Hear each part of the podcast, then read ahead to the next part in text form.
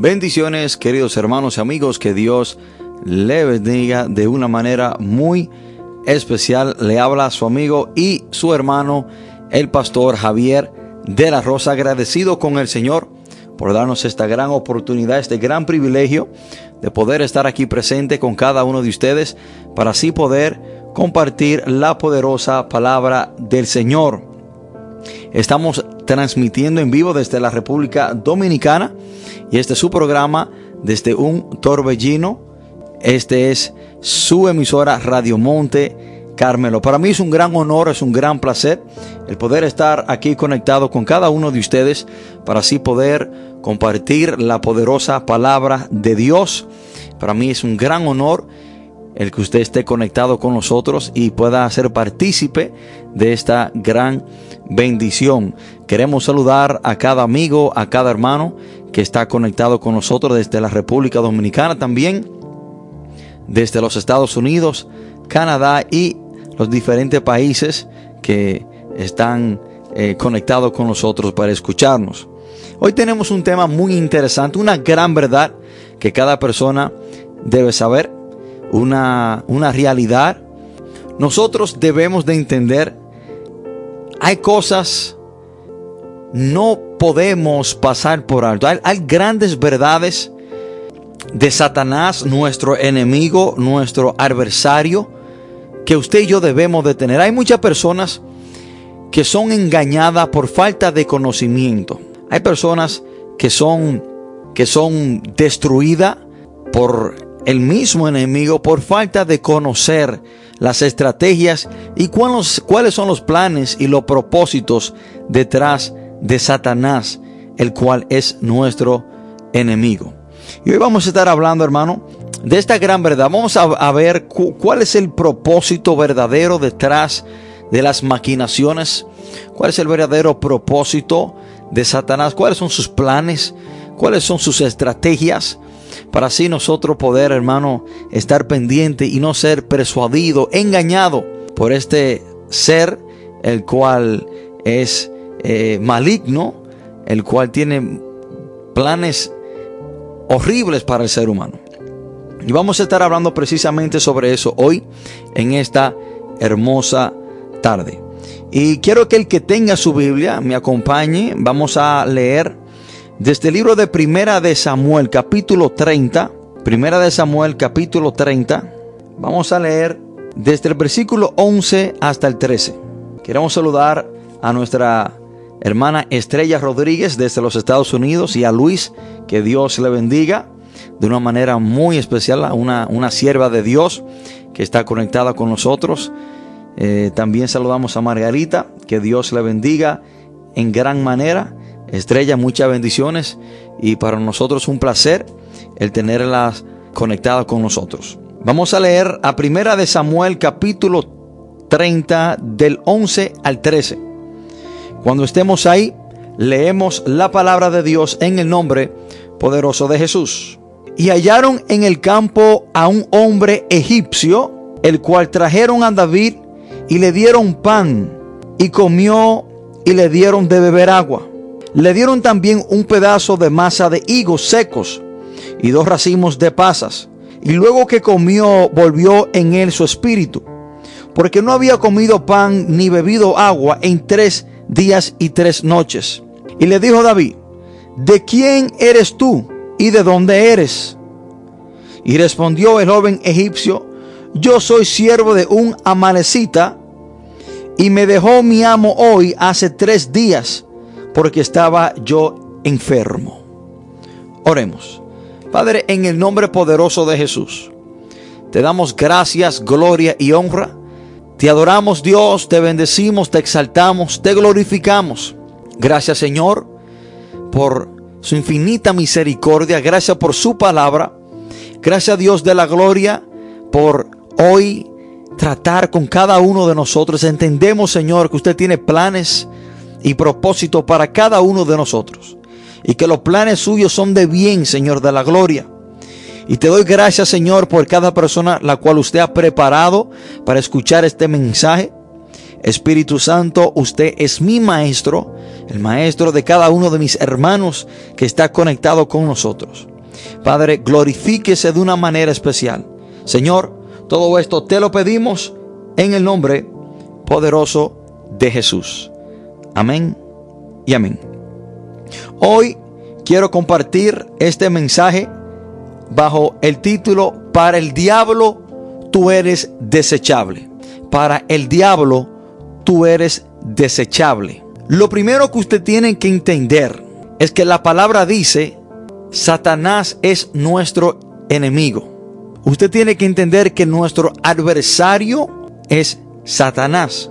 Usted tiene que entender que la lucha que usted y yo tenemos no es contra carne ni sangre, sino contra Satanás. La palabra dice que Satanás anda como león rugiente buscando a quien devorar.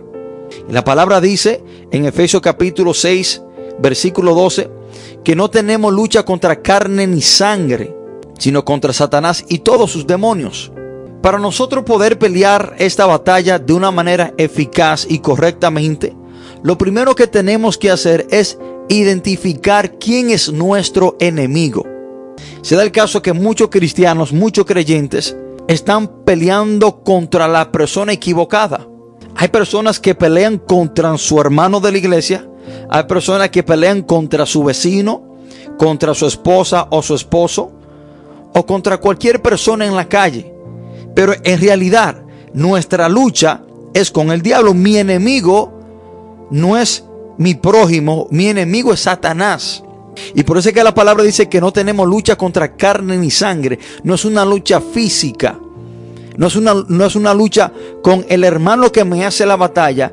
Es una lucha con la persona que está motivando y está manipulando a ese hermano o a esa persona a levantarse contra mí.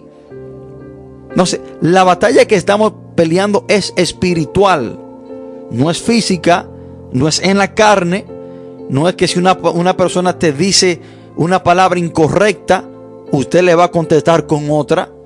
No es que si una persona te hace un mal, usted le va a pagar con otro mal, porque entendemos que nuestra lucha no es contra carne ni sangre, sino que son personas que son guiadas, son personas que son influenciadas por Satanás para levantarse contra nosotros o para hacer el mal.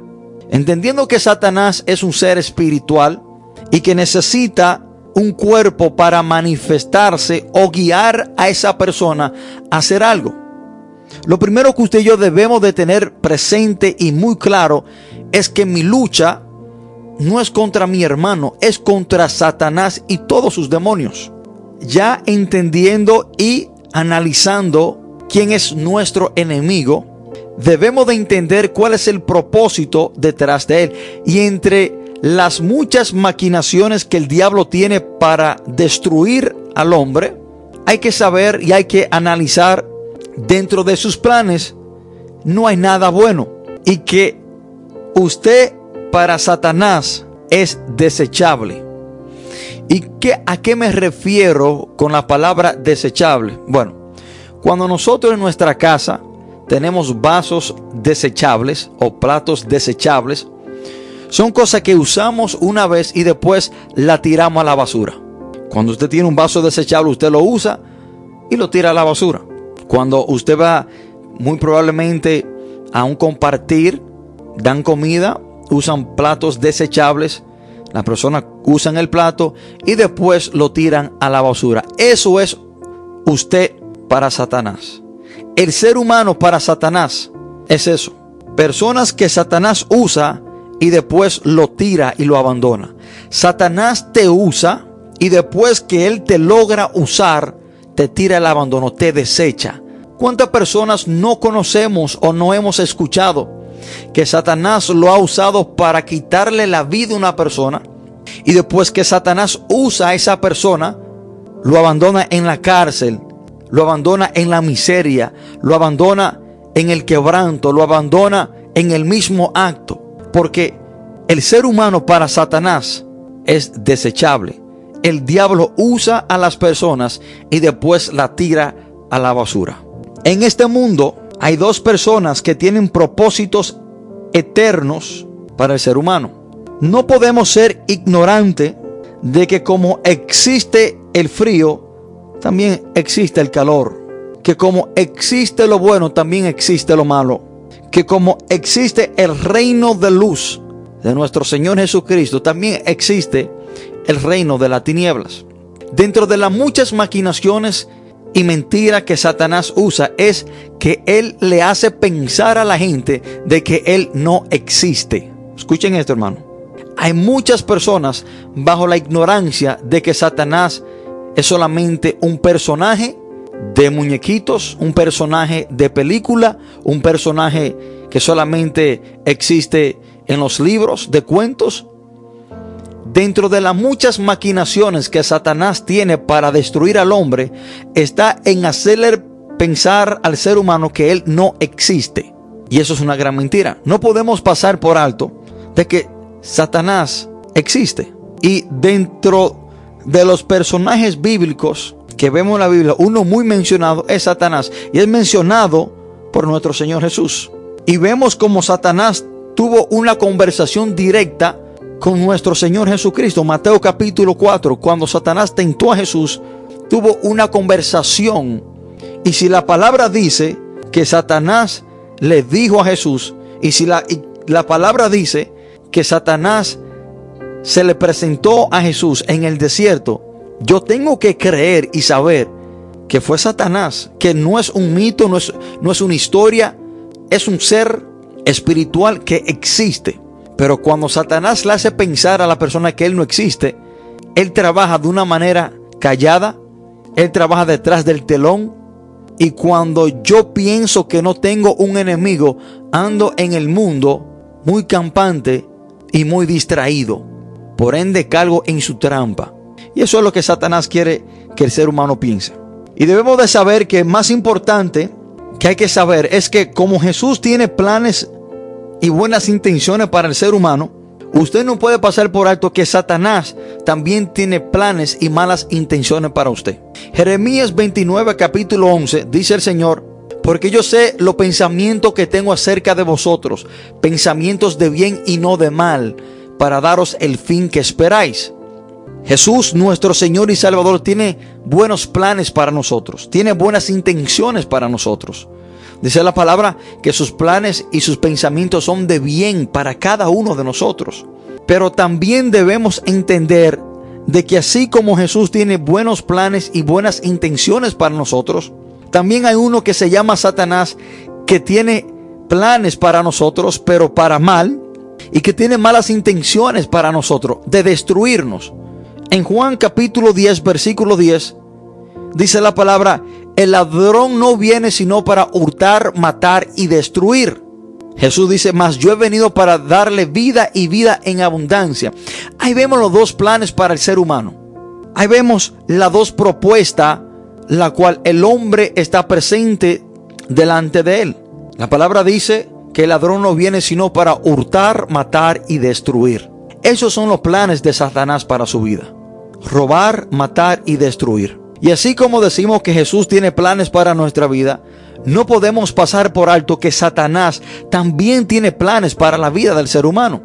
Por mucho que Satanás le hable mentira y le quiera disfrazar las cosas, su propósito final es de matarlo, físicamente, también como espiritualmente. Esos son los planes de Satanás. Aunque Satanás quiera hacer otra cosa, él no puede porque ese es su propósito. Él vino a matar a matar físicamente, espiritualmente y conllevar al hombre a la muerte eterna. Más bien Jesús dice al final del, capítulo 10 del libro de Juan, versículo 10, que Él viene para darnos vida y vida en abundancia.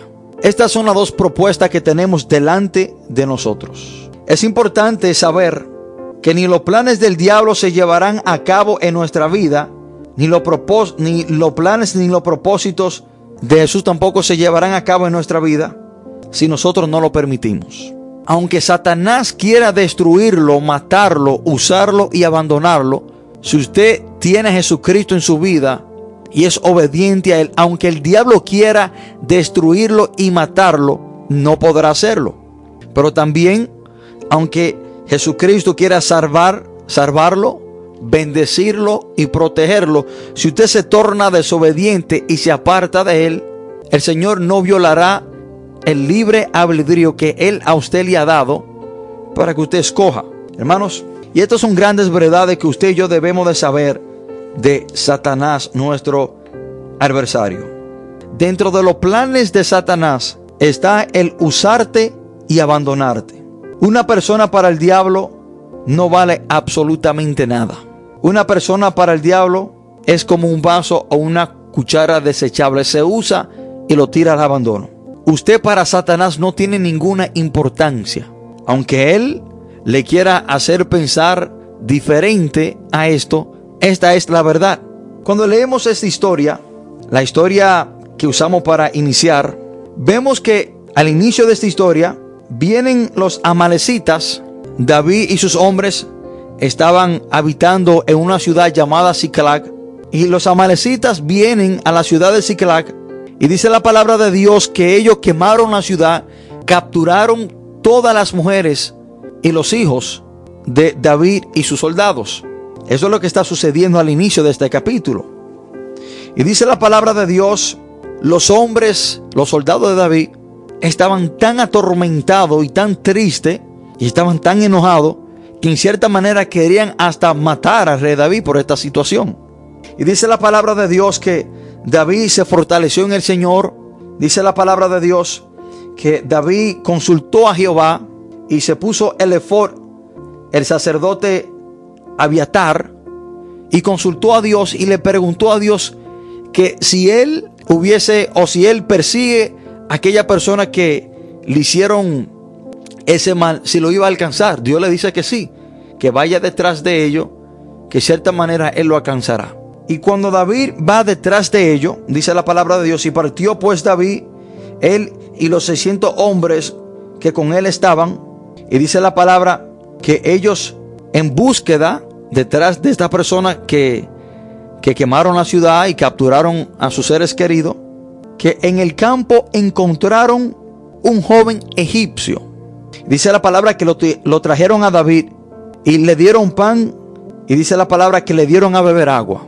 Y dice la palabra de Dios que también le dieron dos pedazos de higos secos, dos racimos de pasa.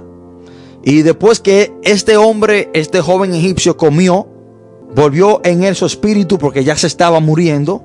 Porque dice la palabra que no había comido ni bebido nada por tres días y tres noches. Y cuando David consulta a este joven egipcio, David le preguntó que de quién, a quién él le pertenecía, quién, quién era su amo y que de dónde él venía. Y miren lo que dice este joven egipcio. Y, prestemos la atención.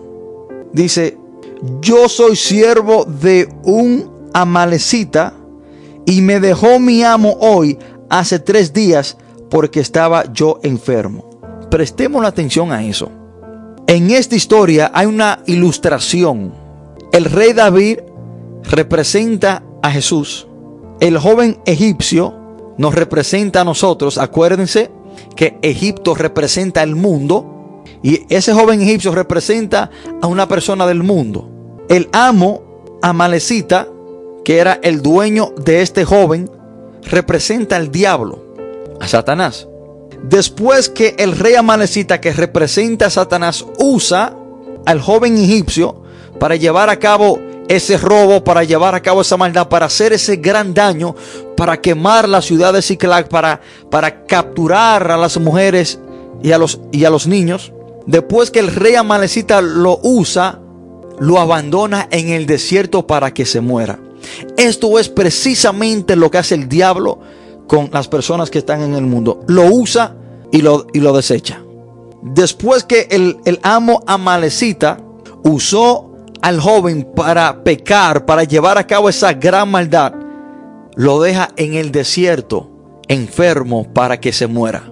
Dice la palabra de Dios que el joven le dijo que él era siervo de un amanecita que lo había dejado hace tres días y tres noches en el campo abandonado porque se había enfermado. Esto es precisamente lo mismo que hace el diablo con una persona. Lo usa y lo abandona. El diablo ha usado a muchas personas para hacer daño y después que Satanás lo usa, lo desecha. Satanás ha usado a muchas personas para destruir matrimonios Y después que Satanás usa a esa persona para destruir ese matrimonio, lo desecha. Satanás ha usado muchas personas para quitarle la vida a personas y después que le quita la vida a esa persona, lo desecha, lo tira al abandono. Hermanos, eso es precisamente lo que hace Satanás en la vida de las personas. Satanás usa a la persona y después lo tira al abandono. ¿Cuántas personas no hay, hermanos, en las cárceles que Satanás quizás le dijo que por medio de un robo o de un acto de delincuencia iban a ser ricos? Lo llevaron a cabo, fueron capturados por la ley y ahora están haciendo muchos años. Satanás lo usó y después lo abandona. Eso fue lo mismo que nos ilustra esta historia. Satanás usa a la persona y después lo desecha. Y la cosa que Satanás te promete que te va a dar cuando tú lleves a cabo algo es mentira. Él no te lo da. Y quizás tú lo obtengas por cierto tiempo, pero después él mismo te lo quita. Y después tú te, ves abandonado en la miseria, en la soledad, en el mal. Y esto es precisamente como Satanás ha venido trabajando con el ser humano. Y vemos esta clara ilustración en esta historia de cómo el amo amalecita usa a un joven egipcio para llevar a cabo este, este gran mal contra David y sus hombres. Y después que lo usa, lo abandona en el desierto para que muera. ¿Cuántas personas Satanás no ha usado para inducir a otra persona al mundo de la droga? Y después que la persona entra al mundo de la droga, el diablo lo desecha, lo abandona. Des en cuenta que mayoría de las veces cuando una persona entra a usar droga es porque alguien se la ofrece de una manera gratuita. Mayoría de las personas que caen en el uso de droga es porque se la regalan. Y después que te regalan la droga, después que tú eres adicto a ella, ya nadie te regala droga, sino que tú tienes que salir a robar, a hablar mentira, a manipular para tú sustentar ese vicio. Satanás te induce y después te abandona. Resuelve como tú puedas.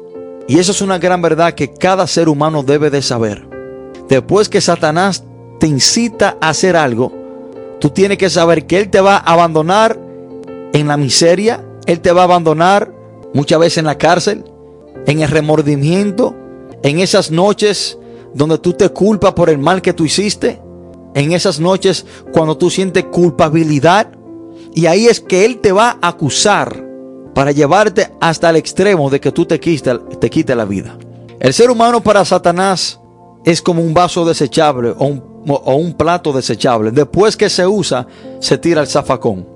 Y vamos a ver más en adelante qué representa el rey David en esta historia y cómo él toma la parte de nuestro Señor Jesús en esta ilustración. Por favor de quedarse en sintonía mientras escuchamos esta hermosa alabanza.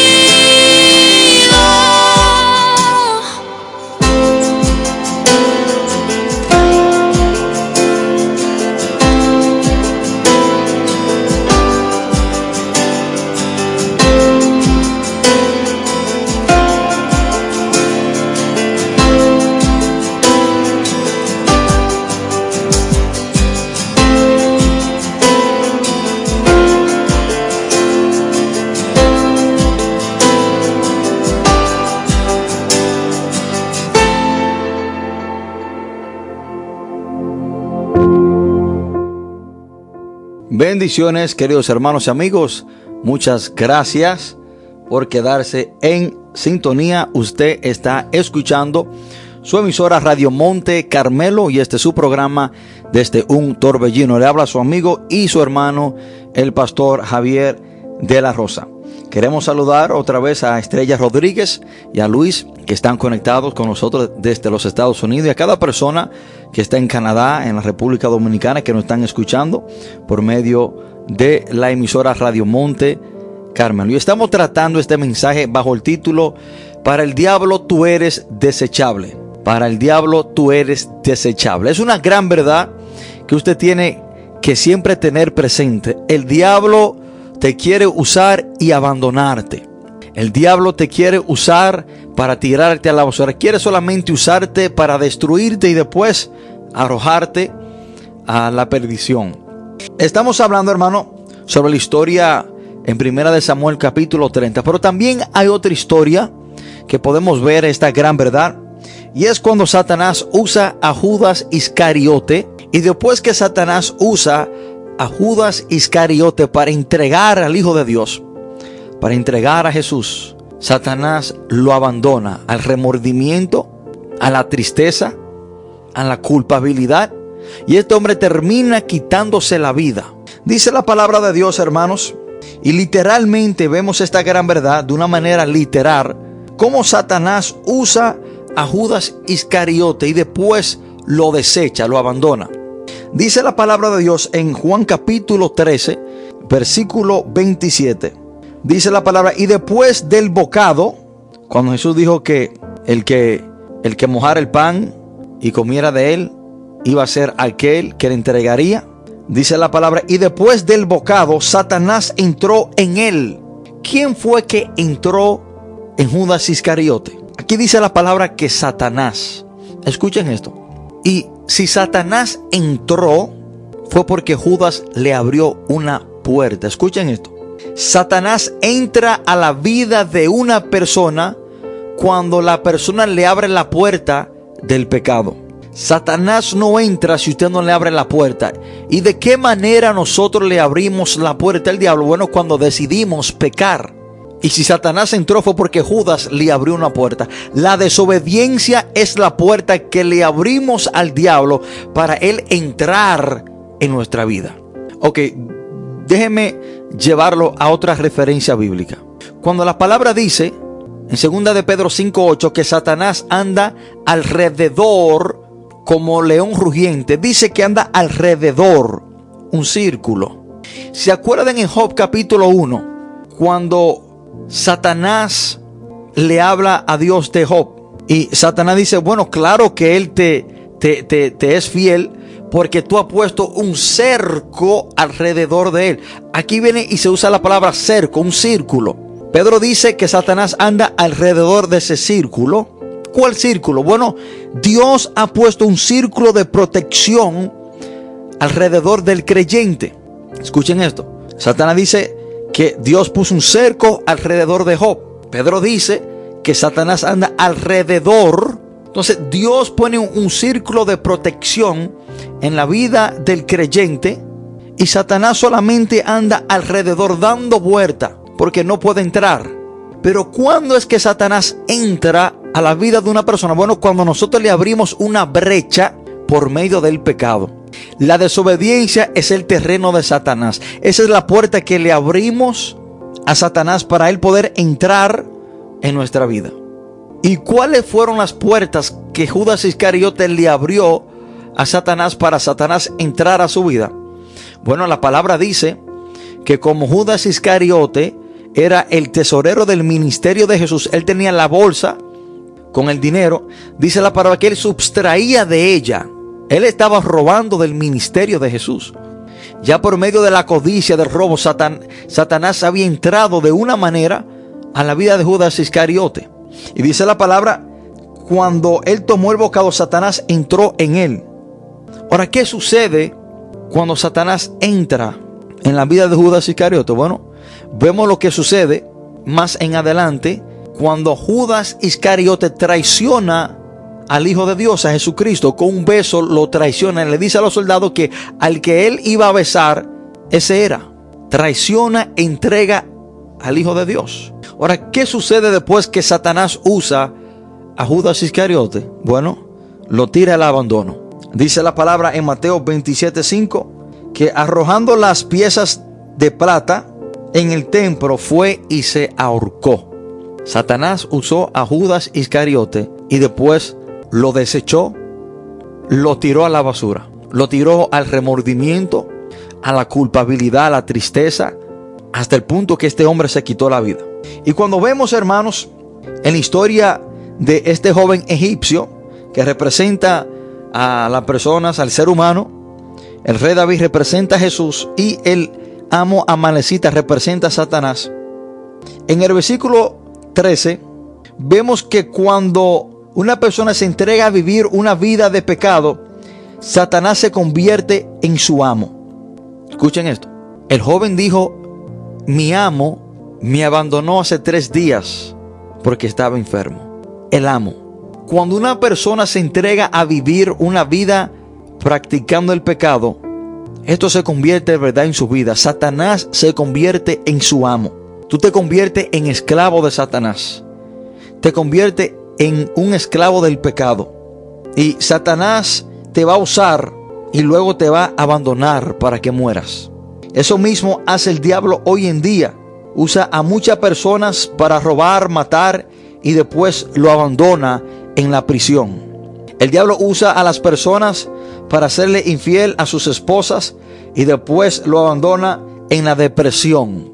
El diablo usa a las personas para usar droga y después lo abandona en adicción. El diablo se encarga de que tú cometas el pecado de una, de una manera silenciosa, pero Él se va a encargar de manifestarlo en público para que tú entres en depresión, en vergüenza, culpabilidad y así por ende termina quitándote la vida. Ahora, ¿qué, ¿qué, representa el rey David en esta historia? Bueno, el rey David representa a Jesús. Y dice la palabra que encontraron a este egipcio en el campo ya tenía tres días sin, comer ni beber agua y tres noches y estaba enfermo. Y lo, lo trajeron delante del rey David. Y cuando lo trajeron delante del rey David, dice la palabra que le dieron de comer y le dieron de beber y volvió en él su espíritu. Eso es precisamente lo que pasa con el hombre. Cuando Satanás lo abandona, Jesucristo está dispuesto a recibirlo. Aunque el diablo te haya usado y te haya abandonado para que tú mueras, hay uno que se llama Jesús que en medio del abandono está dispuesto a recibirte y a darte vida. Hay uno que se llama Jesús que aunque el diablo te haya usado y te haya abandonado para que tú te mueras, y aunque tú estés enfermo del pecado, hay uno que se llama Jesús que está dispuesto a recibirte y a darte vida. Y después que este hombre lo traen delante de Jesús, es que él recobra su espíritu, recobra fuerza. Se estaba muriendo. De ahí es que Jesús dice que Él es el pan de vida. Él, él es el agua que salta para vida eterna. Jesucristo es ese alimento que necesitamos para recobrar vida.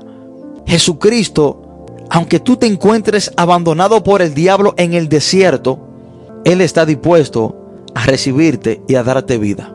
Y miren lo glorioso de esto, que después que Jesús, bueno, el rey David que representa a Jesús en esta historia, recibe a este joven egipcio, le da de comer, le da agua, él se fortalece, recobra vida, porque fuera de Jesús estamos muertos espiritualmente.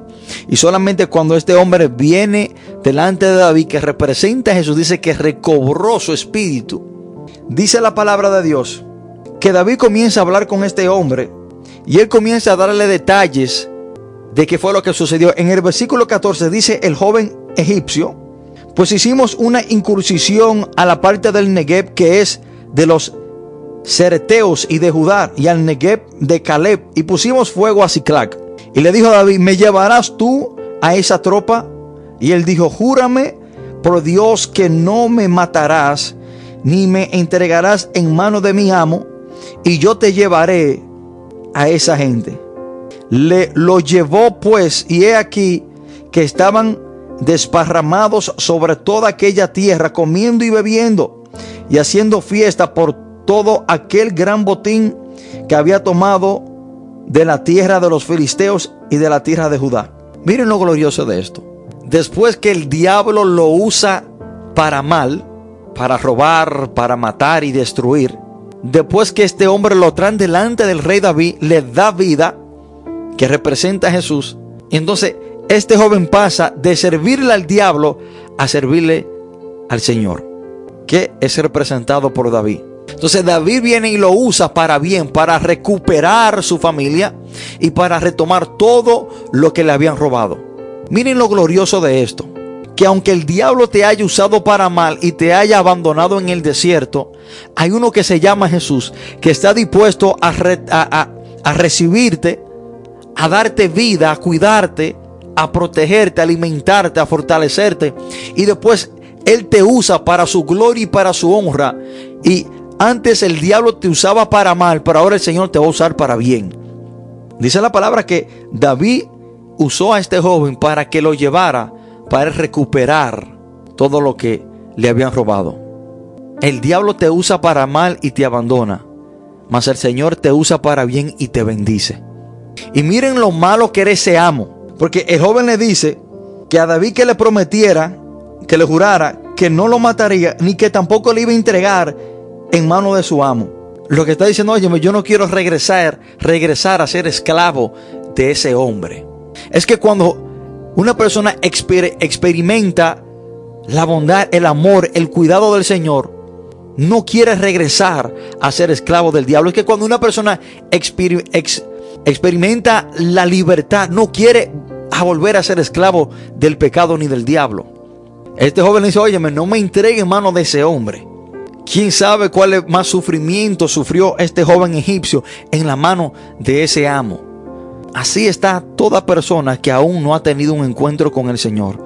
Es un esclavo del diablo y el diablo te está usando y si él no lo ha hecho te va a abandonar. En la depresión, en la adicción, en el alcoholismo, en, en la cárcel. Pero aunque el diablo te haya usado, hoy tú puedes venir y tener un encuentro con Jesús. Y Él te dará fuerza, Él te dará vida, Él te va a alimentar, te va a cuidar y después te va a usar para su gloria y para su honra. Porque si el diablo te usó para amar, ¿cuánto más no puede el Señor usarte para bien? Porque si tú puedes ser un instrumento de la tiniebla, ¿cuánto más tú no puedes ser un instrumento para el reino de Dios en la mano de Jesús?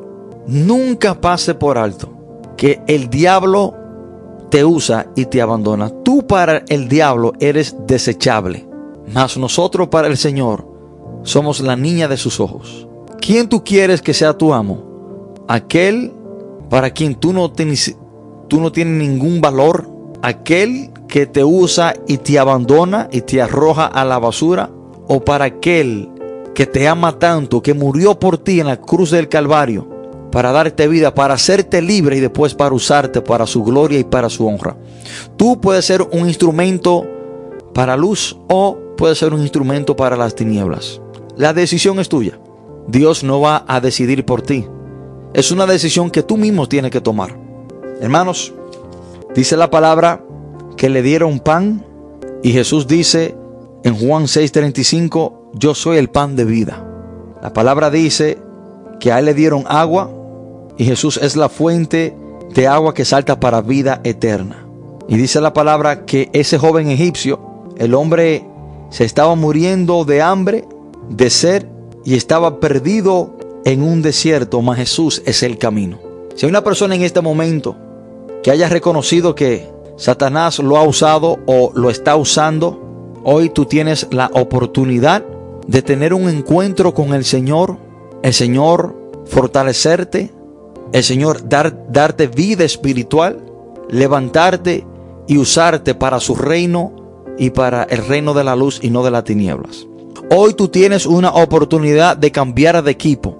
Hoy tú puedes pasar a ser usado por el Señor y no por Satanás. Si hay una persona en este momento que quiere entregarle su vida al Señor, que quiera ser como ese joven egipcio que representa una persona del mundo, aunque él tuvo un encuentro inesperado con David, que representa a Jesús, Hoy usted puede tener un encuentro con el Señor de tal manera. Ahí donde usted está sentado, cierre sus ojos y repita esta oración. Por medio de esta oración usted le estará entregando su vida al Señor. Usted le estará entregando su vida a Jesucristo para que Él sea su Señor, su Rey y su Salvador y para que Él le use para bien. Repite estas palabras. Padre, en el nombre de Jesús, te pido perdón por todos mis pecados. Yo me arrepiento de todo lo malo que he hecho. Hoy le entrego mi vida a Jesús para que Él sea mi Señor y mi Salvador. Yo confieso que Jesús murió y resucitó al tercer día y está sentado a la diestra de Dios. Gracias Padre por hoy perdonarme por todos mis pecados. Gracias por limpiarme. Gracias por hoy recibirme como tu Hijo. Señor, deme la fuerza que necesito para mantenerme fiel a ti, oh Dios. Gracias Padre por liberarme de las manos de Satanás y recibirme en tus brazos. Padre, todo esto te lo pedimos en el nombre poderoso de Jesús. Amén y amén.